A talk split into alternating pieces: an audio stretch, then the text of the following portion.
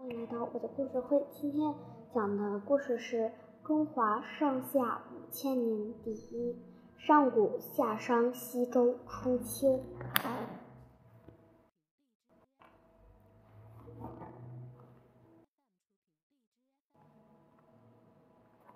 国人暴动。周成王依靠周公的佐，将周朝治理成了一个强大的国家。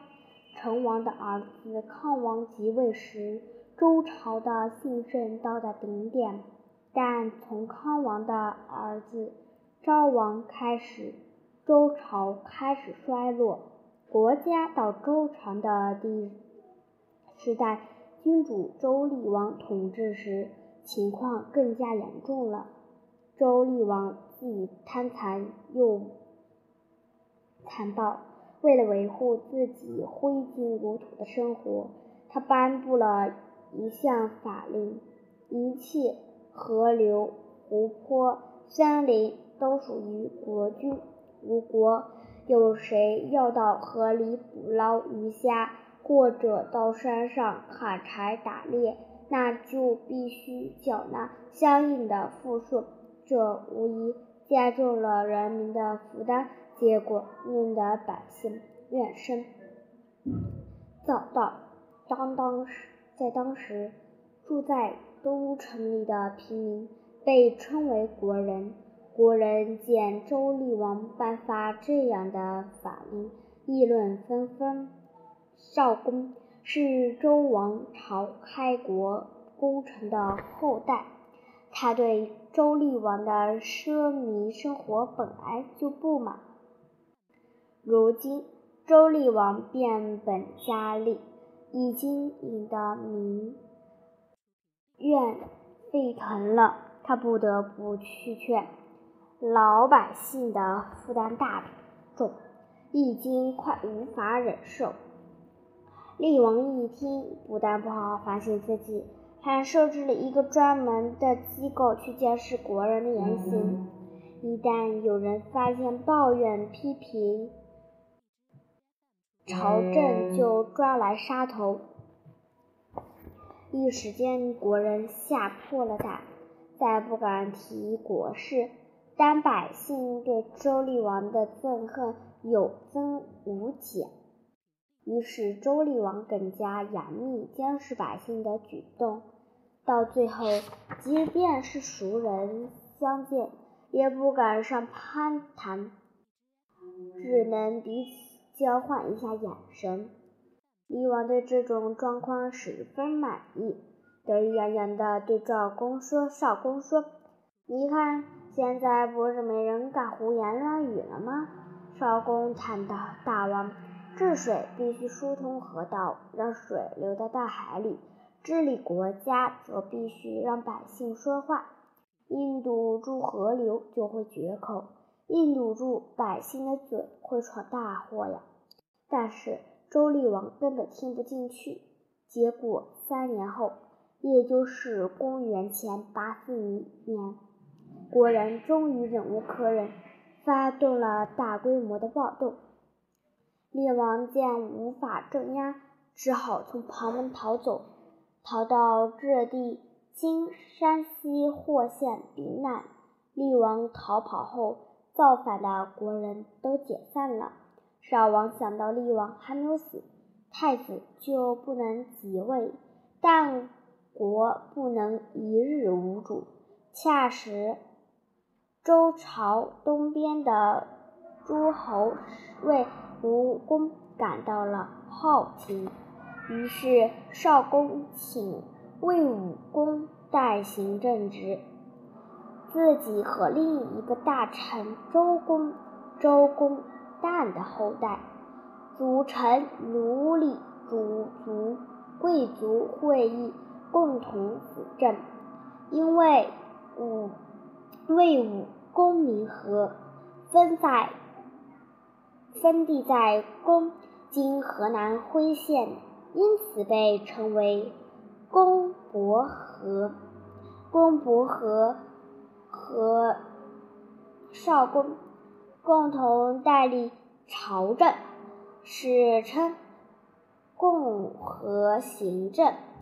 这一年被称为共和元年，是我国古代历史上有切有确切纪年的开始。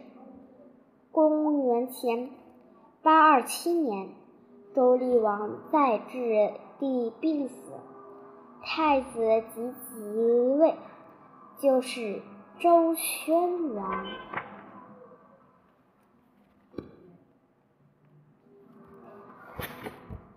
庄公，庄郑庄公爵地建母。春秋时期，郑武公娶了申侯的女儿武姜为妻，生有两个儿子，长子叫武申，次子叫段。武姜生武申时难产，受到惊吓。因此很讨厌武生，喜爱次子段，而且段长得一表人才，武将武将便更加宠爱他。武将偏爱段，并希望在吴公百年之后，段能继承王位，因此。多次向武公请求，可武公认为自古以来长幼有序，况且武生也没有什么过错，所以最后还是立戊申为太子，只把小小的功臣给了段，作为段的封邑，并称为段为。公叔段，郑武公死后，武生即位，就是郑庄公。武姜很不甘心，他觉得段没有实权，便请求庄公把治这个地方分给段。庄公说：“治是一个地势险要的地方，先王也吩咐过，不允许分飞。”非分，除此之外，哪个地方都可以。武姜又向庄公请求把荆这个地方分给段。荆是郑国的军事重地，跟国都的地位不上不相上下。如果庄公把金分给公叔段，势必威胁到他的统治。大臣战众劝阻说。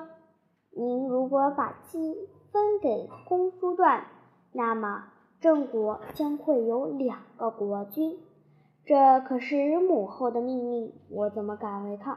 庄公无奈地说：“并把荆邑分给了公叔段。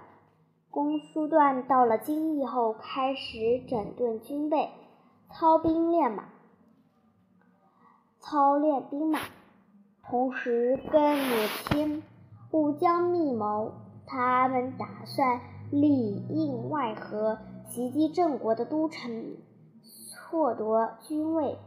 庄公识破他们的阴谋，派兵把公叔段打败。公叔段无路可走，自刎而死。庄公知道母亲武姜也参与其中，一怒之下，把武姜从都城迁到很远的隐地。并发誓说：“不到黄泉，永不相见。”可是没过多久，庄公就后悔了。可是自己已经发过誓，就不能改变了。有一天，大臣尹考叔来向公庄公进献礼物，庄公高兴地赐上了他许多的食物。尹考叔吃的时候，却将肉放在了一边。庄公疑惑地问他为什么？尹考叔如实回答：“我家里还有一个老母亲，可她从来没有吃过大王您赏赐的肉。我挂念家中的老母亲，想拿回给母亲使用。”庄公感动万分，他说：“哎，你有母亲可以奉养，我却没有啊。”乙考叔假装不知道，故意问大王：“大王的母亲还健在，怎么能说自己没有母亲呢？”于是庄公就将事情的经过原原本本的告诉了他。尹考叔随口说：“这有何难？黄泉不就是地下的泉水？您只要挖个地道，在挖出泉水的地方与母亲相见，就不算是违背誓言了。”庄公很高兴，觉得尹考叔说的很有道理，就命人挖了一条长长地道。这时，武姜也很后悔，希望能与庄公修好。于是，郑庄公与武姜在地道中相见。见面时，母子俩抱头痛哭，尽弃前怜呐。管炮，鲍之交，春秋时期的管仲。和鲍牙鲍叔牙是一对好朋友，后来他俩一起在左辅佐齐桓公，使他成为春秋五霸之一。管仲年轻时家里很穷，鲍叔牙知道了就找管仲一起做生意，本钱几乎都是鲍叔牙拿来的。可当赚了以后，管仲拿的比鲍叔牙还多。鲍叔牙的仆人敢说。管仲真贪财，还不讲友情。鲍叔牙却责怪仆人们说：“不可以这么说，关仲不是不讲友情，他家里穷，多拿一点没关系的。”关仲和龅牙叔一起参加战斗，关仲每次临阵逃脱，大家就骂管仲是个贪生怕死的人。鲍叔牙马上解释：“你们误会关仲了，他不是怕死，家中还有年迈的母亲。”全靠他一人供养，他得照顾母亲啊。后来，关仲和鲍叔牙分别辅佐齐桓公的两个弟弟，公子纠和公子小白。嗯，齐襄公每天只知道吃喝玩乐，管仲和鲍叔牙都预感到齐国将会发生大乱。于是，管仲保护公子纠到鲁国躲避，鲍叔牙同公子小白跑到杞国避躲避。不久，齐国真的发生了内乱，齐襄公被人杀害，国家没有了君主。公子纠和公子小白都赶着回齐国抢夺王位，两支队伍正好在路上相遇。管仲为了让公子纠当上国王，就向公子小白射了一箭，亲眼看到公子小白从马上摔下来，才转身离去。不料那一箭正好射到了小白腰上的挂钩，没有伤小白。小白撞死，骗过关仲，连夜来到齐国继承王位，也就是齐桓公。齐桓公对管仲一直耿耿于怀，即便后。